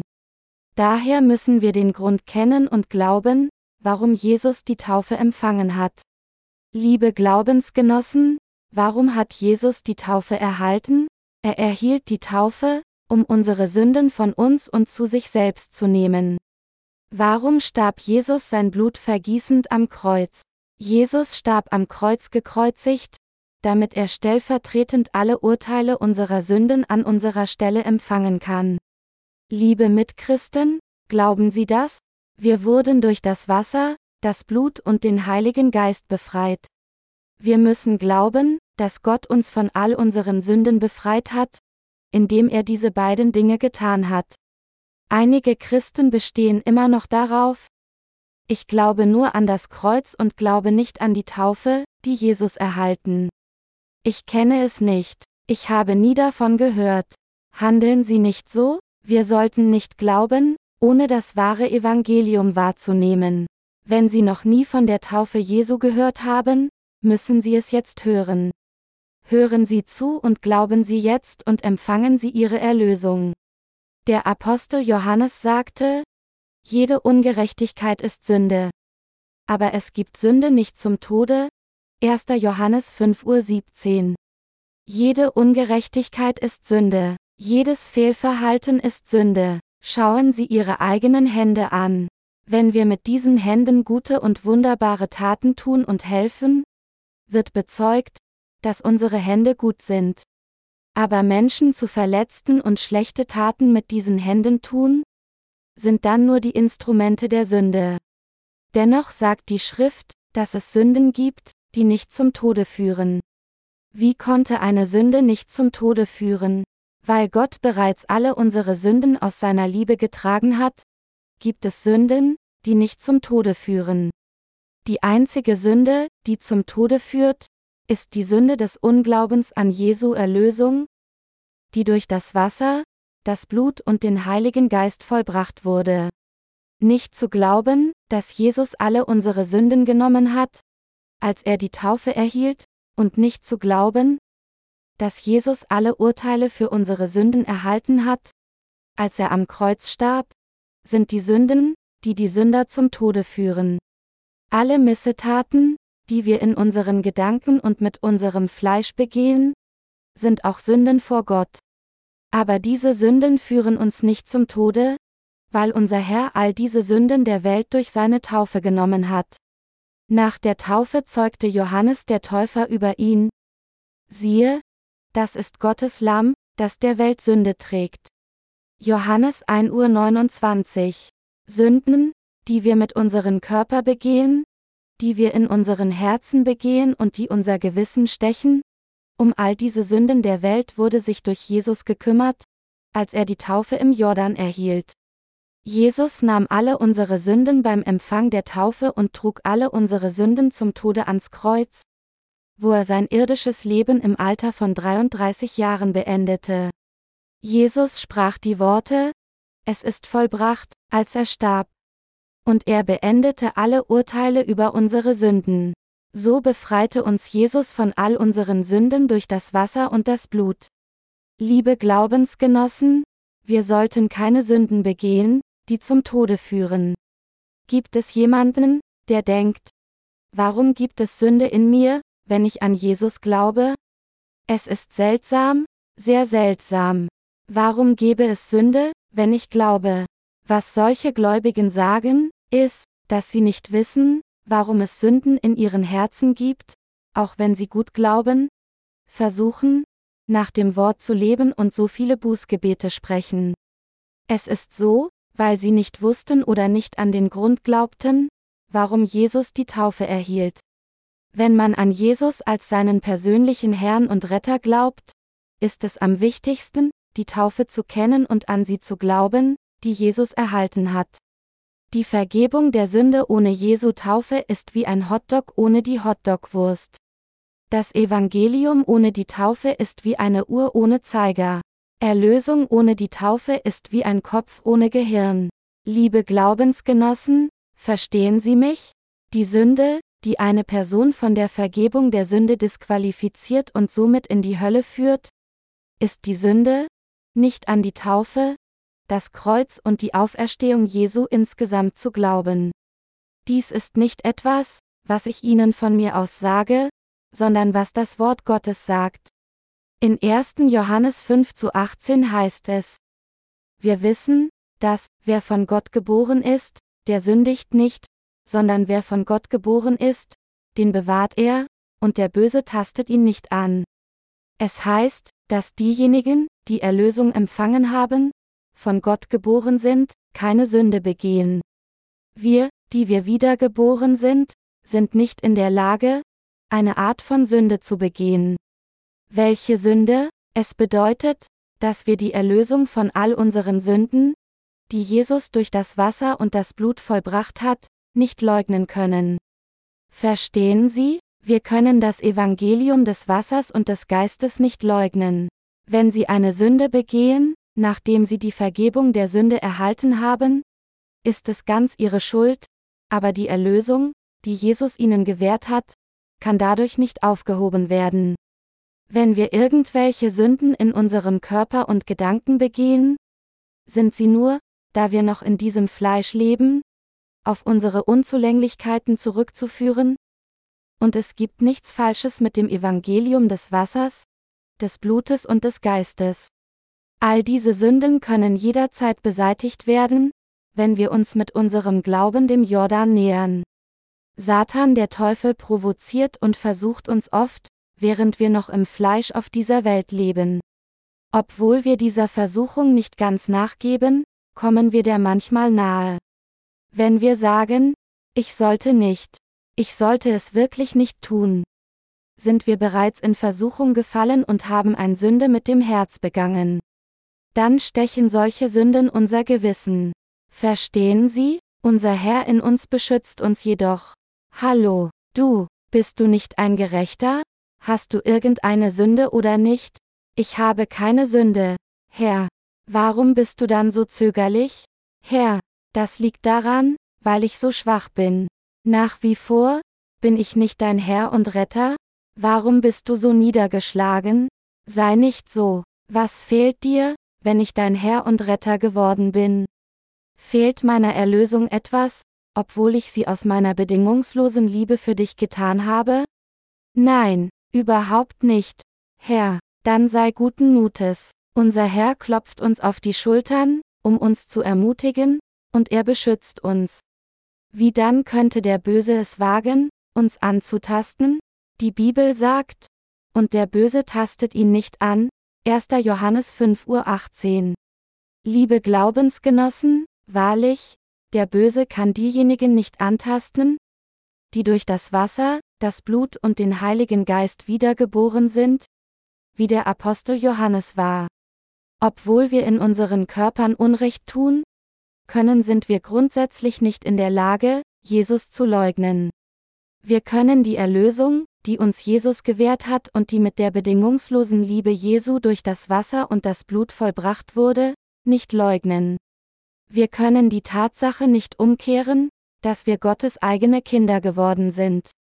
Wir können nicht sagen, dass ich wieder Sünder geworden bin. Das ist richtig. Wir mögen unzureichend sein, da Menschen unzureichend sind, aber Jesus kann niemals unzureichend sein. Weil unser vollkommener Herr uns beschützt, wagt der Böse es nicht, uns anzutasten. Folglich, wer auch immer dieses Evangelium verdreht, hat Probleme in seinem Glauben an die Wassertaufe, die Jesus erhalten hat. Wenn eine Person Probleme mit ihrem Glauben an die Taufe hat, betont sie unbeabsichtigt ihre Taten und ihre eigene Gerechtigkeit. Und sie versucht sich an christliche Lehren zu klammern. Sie versucht, sich an eine oder andere ausgesuchten Verse als die wichtigsten festzuhalten. So ist wahrer Glaube nicht. Nur wenn wir den richtigen Glauben an die Taufe haben, spielt unser Festlegen auf spezifische Schriftverse keine Rolle. Und obwohl wir schwach sein mögen, ist die Erlösung, die wir erhalten haben, vollkommen. Liebe Glaubensgenossen, die Liebe Jesu ist bedingungslos, wahrhaft und vollkommen. Durch die einseitige, barmherzige und absolute Liebe unseres Herrn wurden wir von all unseren Sünden befreit. Die Erlösung, die Sie und ich erhalten haben, ist nicht unzureichend, sondern vollkommen. Weil Jesus uns einseitig geliebt hat, hat er uns zum eigenen Volk Gottes des Vaters gemacht. Und so wurde unsere Heil erreicht. Er wohnt in uns im Dasein des Heiligen Geistes. Durch den Heiligen Geist lässt er uns die Bedeutung der Bibel erkennen. Der Heilige Geist wird unser Lehrer, der uns alles verdeutlicht. Und der Heilige Geist führt uns. Ich habe ein starkes Gefühl dafür, wie der Heilige Geist sie als ihr Lehrer lehrt. In 1. Johannes 5 zu 19 heißt es, Wir wissen, dass wir von Gott sind, und die ganze Welt liegt im Argen. Es gibt zwei Arten Menschen, die ihren Glauben praktizieren, diejenigen, die zu Gott gehören, und andere, die zur Welt gehören. Ob sie an Buddhismus, Christentum oder an etwas anderes glauben, Menschen, die Religion praktizieren, können in diesen beiden Kategorien unterteilt werden. Ebenso können auch die Christen in diese beiden Kategorien eingeteilt werden. Diese Menschen, die zu Gott gehören, und andere, die zur Welt gehören. Die Menschen, die zur Welt gehören, gehören zum Teufel. Diese Menschen, die zu Gott gehören, haben die Vergebung der Sünde durch Glauben an das Wasser, das Blut und den Heiligen Geist erhalten, die Ausdruck der bedingungslosen Liebe Gottes sind. Sie leben fröhlich, auch wenn sie schwach sein mögen, weil sie dankbar für das kostenlose Geschenk der Erlösung von Gott sind. Diejenigen, die durch ihren Glauben an das Evangelium des Wassers und des Geistes wiedergeboren wurden, gehören zu Gott. Sie gehören zu Gott, indem sie an die bedingungslose Liebe Jesu und an die Erlösung glauben, die durch das Wasser, das Blut und den Heiligen Geist erreicht wird. Doch diejenigen, die an eines von diesen nicht glauben, gehören zur Welt. Ich kann nicht anders, als meinen Dank dem Herrn wie folgt zu bekennen. Herr, ich bin absolut nichts. Ich bin eine Eichel im Hundefutter.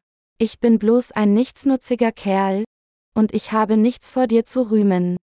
Obwohl ich als solcher so schwach sein mag, bist du vollkommen. Danke Herr. Ja, Herr, wie könnte ich jemals deine Gnade ausgleichen, egal wie sehr ich es versuche? Könnte ich deine Gnade jemals durch meine Taten erlangen, egal wie gut ich mich verhalte? Das ist richtig, Herr, Herr, deine Worte sind so vollkommen, vollständig, rein und feinfühlig.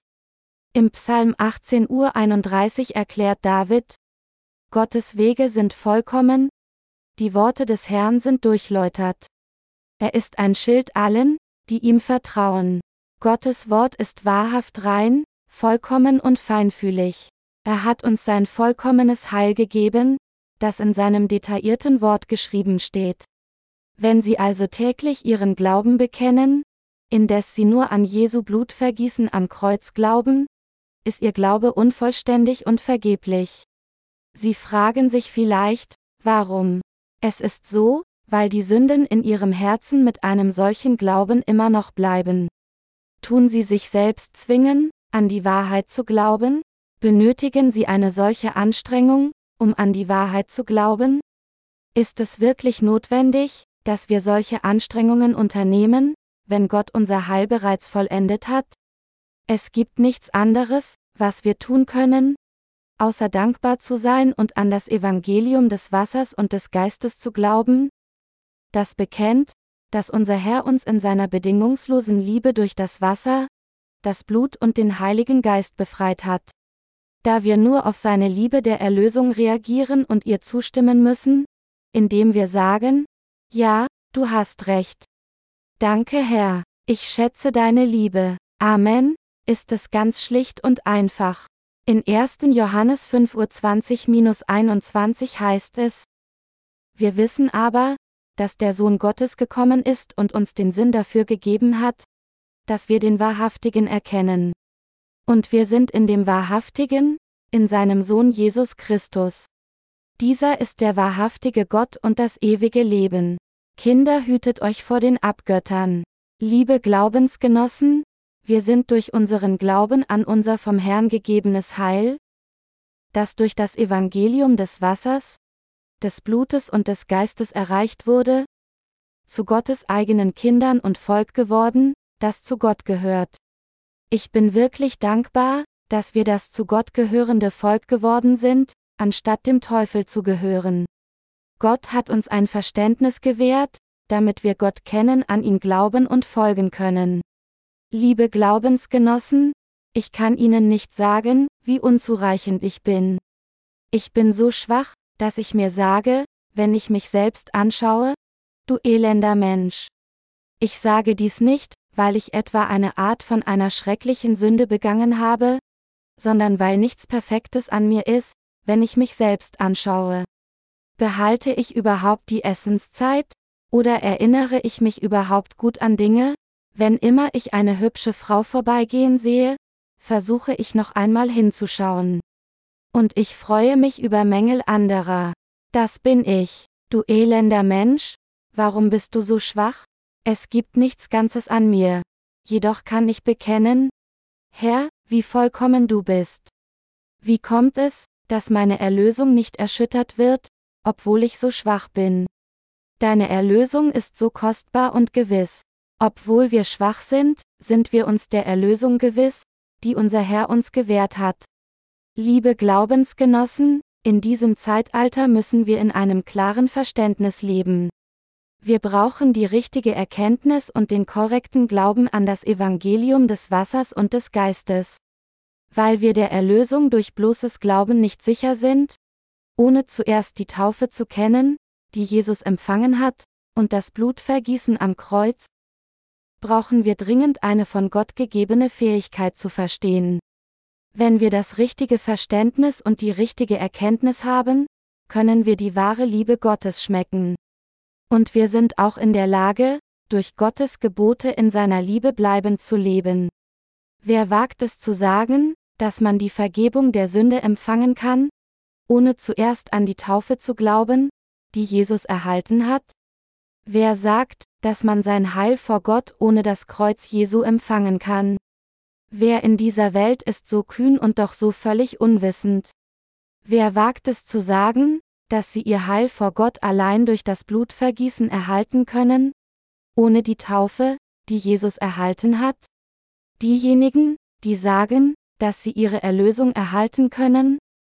Auch wenn sie eines davon auslassen, die Taufe und das Blut von Jesus und den Heiligen Geist, sind falsche Zeugen. Haben sie ihre Vergebung der Sünde erhalten, obwohl sie die Taufe, die Jesus erhalten hat, ausgelassen haben? Diejenigen, die sich ihrer Erlösung sicher sind, obwohl sie die Taufe, die Jesus erhalten hat, ausgelassen haben, haben sich selbst getäuscht. Gott wird den Glauben solcher Personen nicht anerkennen. Zu glauben, während man entweder die Taufe oder das Kreuz auslässt, ist nur eine persönliche Entschlossenheit, und ein solcher Glaube wird vor Jesus niemals anerkannt. Könnte jemand Erlösung erlangen, ohne an die Taufe zu glauben, die Jesus erhalten hat? So etwas ist überhaupt nicht möglich. Liebe Glaubensgenossen, können wir sagen, dass unsere Sünden auf Jesus übertragen wurden, obwohl sie nicht wurden? Das könnten wir nicht. Ich sage Ihnen so, weil ich wirklich keine Sünde mehr in meinem Herzen habe. Wenn ich wirklich die Vergebung all meiner Sünden erhalten könnte, wenn ich allein ohne die Taufe an das Kreuz glaube, Warum würde ich so viel sowohl über die Taufe und das Kreuz gleichzeitig sprechen? Wenn wir wahre Erlösung erreichen können, indem wir irgendwie an etwas glauben? Warum habe ich Ihnen dann die beiden Elemente der Taufe und des Kreuzes erzählt? Es ist schwierig, sich daran zu halten, selbst wenn man Ihnen nur einen davon sagt. Wenn ich Ihnen also sage, dass wir an beide glauben sollen, müssen Sie erkennen, dass es nicht meine eigene Beharrlichkeit ist, sondern das, was das Wort Gottes verlangt. Ich hatte auch eine Weile in meinem Leben nur an das Kreuz Jesu geglaubt. Ich habe ungefähr zehn Jahre an dieses eine Element geglaubt. Ich konnte anderen vom Kreuz erzählen, aber ich konnte nicht über Jesu Taufe berichten. Und ich selbst blieb ein Sünder vor Gott. Aber nachdem ich die Taufe Jesu erkannt hatte, bemerkte ich, dass Gott sowohl im Alten als auch im Neuen Testament die ganze Zeit über die Taufe gesprochen hatte. Mein Gott, ich war erschüttert und voller Bedauern, als mir klar wurde, dass ich bis dahin ein falsches Evangelium geteilt hatte. Ich sagte mir, wenn ich das Evangelium des Wassers und des Geistes früher gekannt hätte, wie vielen Menschen hätte ich in den letzten zehn Jahren das wahre Evangelium bezeugen können? Doch ich bin dankbar, dass ich schließlich die echte Wahrheit des Evangeliums des Wassers und des Geistes erkannt habe und sie mit anderen teilen kann. Nachdem ich wiedergeboren bin, lebe ich, indem ich das Wort der Wahrheit mit freudigem Herzen teile, und habe großen Appetit. Und wenn meine Brüder oder Schwestern Schwierigkeiten haben, ermutige ich sie, für die Dinge zu beten. Obwohl ich wegen meines matten Körpers nicht viel beten kann, bete ich, Herr Jesus, du musst diese Bedürfnisse für uns erfüllen. Bitte fülle unsere Bedürfnisse. Liebe Glaubensgenossen, gibt es jemanden, der darauf beharrt, dass er seine Erlösung von all seinen Sünden erhalten kann? ohne zuerst an die Taufe zu glauben, die Jesus erhalten hat? Es gibt keine einzige Person, nicht einmal eine. Auch der Apostel Paulus sagt, dass er durch die Taufe, die Jesus erhalten hat, die Vergebung der Sünde erhalten hat. Und dass er durch das Blutvergießen am Kreuz von den Urteilen seiner Sünden befreit wurde? Römer 6 zu 3-6, Galater 3 Uhr 27. Petrus sagt auch, das ist ein Vorbild der Taufe, die jetzt auch euch rettet. Denn in ihr wird nicht der Schmutz vom Leib abgewaschen, sondern wir bitten Gott um ein gutes Gewissen, durch die Auferstehung Jesu Christi, 1. Petrus 3 Uhr 21. Der Apostel Johannes sagt auch, dass er die Erlösung durch das Wasser, das Blut und den Heiligen Geist erhalten hat, 1. Johannes 5 zu 5-8. Er sagt auch, dass der Beweis der Vergebung der Sünde im Wasser, im Blut und im Heiligen Geist liegt. Deshalb sollten wir auch an unser Heil als solches glauben. Ja, ich bin sicher, Sie tun. Liebe Glaubensgenossen, wenn Ihr Glaube bisher zu kurz gekommen war, lassen Sie uns von nun an nach dem geschriebenen Wort des Wassers und des Geistes glauben. Lassen Sie uns an die Taufe Jesu und sein Blutvergießen glauben, wie in unserem vom Herrn gegebenen Wort aufgezeichnet ist. Unser Herr hat die Sünder von all ihren Sünden befreit, indem er im Fleisch des Menschen gekommen ist, die Taufe empfangen und sein Blut am Kreuz vergossen hat. Ich glaube, dass Jesus alle Sünder durch das Wasser, das Blut und den Heiligen Geist befreit hat. Wir danken unserem Gott wirklich in unserem wahren Glauben. Halleluja. Sternchen.